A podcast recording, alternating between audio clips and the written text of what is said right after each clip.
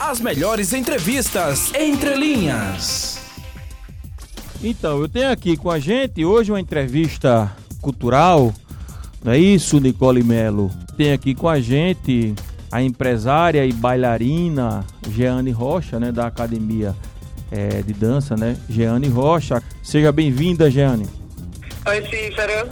Boa, boa tarde. Obrigada também pelo espaço. Boa tarde aí, João, Nicole e todos que estão nos ouvindo. Obrigada pelo espaço. Jeane, a gente aqui agradece, cara. Vê só, a academia, né, de dança Jeane Rocha completa 15 anos esse ano.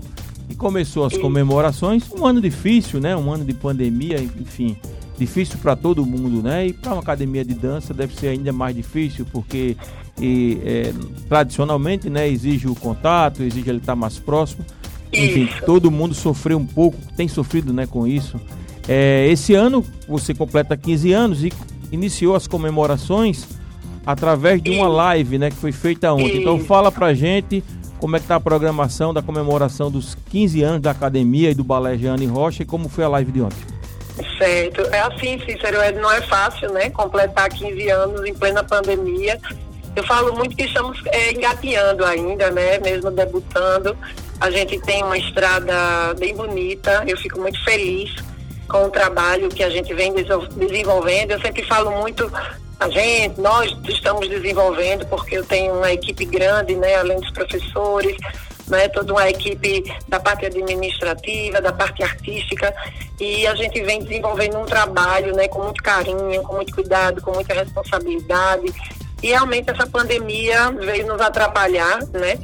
Na questão de ter que ter aulas online, perdi muitos alunos, porque muitos não se adaptaram né, às aulas online e não tinha outra opção, né? Algumas pessoas com problema de internet, pessoas, alunos que faziam aula de sapateado, moravam em apartamento, não podia fazer aula porque o barulho do sapato iria incomodar, né? ia ser expulso do prédio.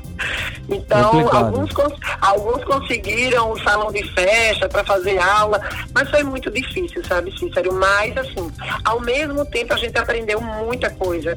Eu tive uma turminha de crianças de 4, 5 anos que se manteve ao longo da pandemia em aula online.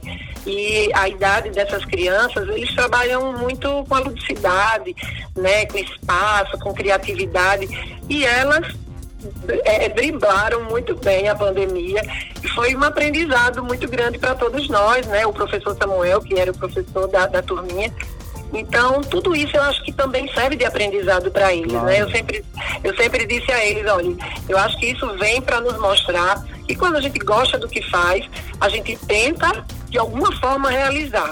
E eu acho que o aprendizado está aí, né? A gente não desistir, tentar fazer o que gosta da maneira que se tem, né? Porque é o que a gente tem é, agora. É, dentro do que é possível, né, cara? Exatamente. E aí foi isso, é uma luta. E, e a live ontem essa... foi bacana? É, aí a ideia, a ideia foi maravilhosa, né? Do Pedro Laurentino e do Paulo Siqueira.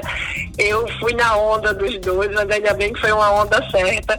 Né, eles são duas pessoas que estavam, que acreditam na escola, né? O Pedro está comigo desde a época que o Eris Maximiano, que era o diretor artístico comigo, faleceu e aí agora está comigo. E aí ele e o Paulo, né, que também faz todo um trabalho de iluminação, é, de produção, é, se juntaram os dois, é, pediram autorização para criar algo para comemorar os 15 anos.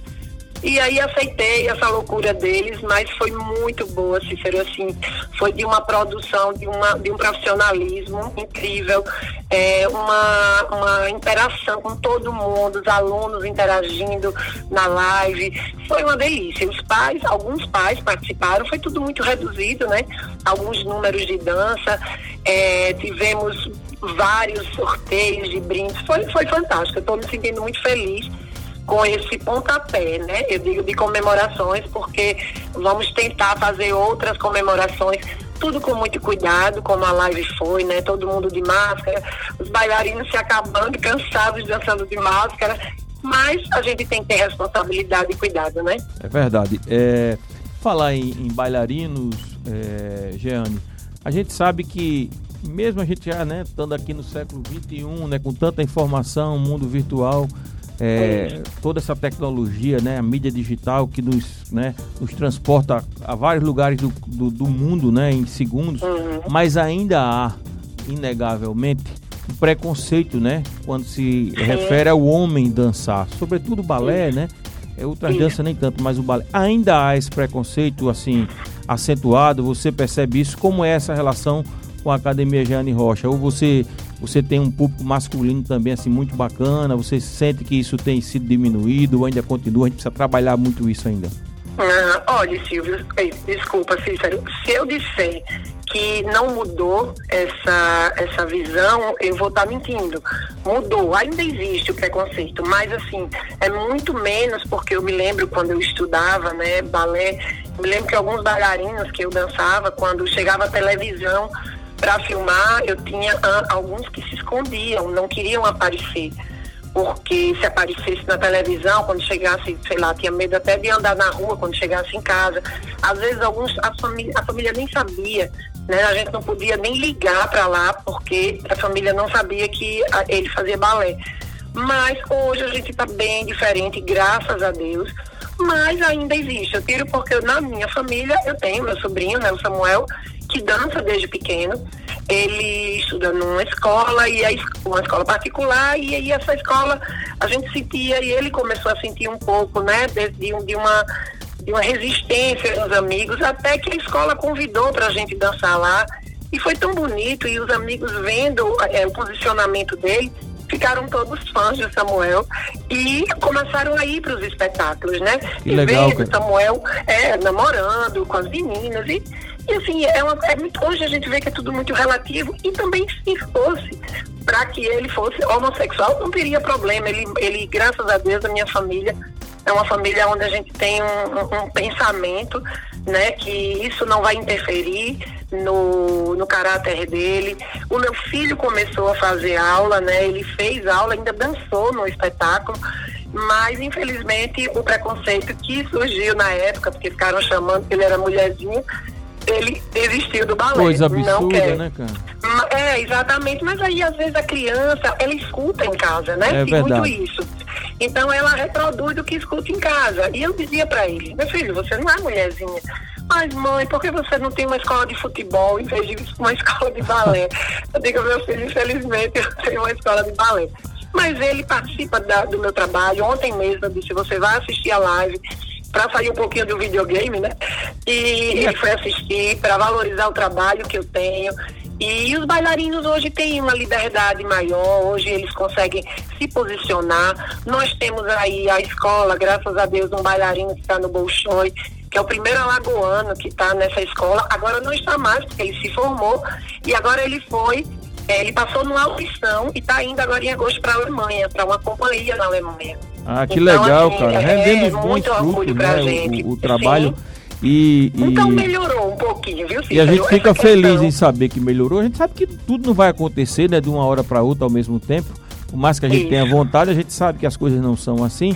É, e eu acho absurdo é quem diz isso para ele, né? Porque como você falou, né? Exato. né? Ele não falou do Exato. nada, ele falou porque ele ouviu de alguém. Então, quer dizer, preconceito mas, bobo.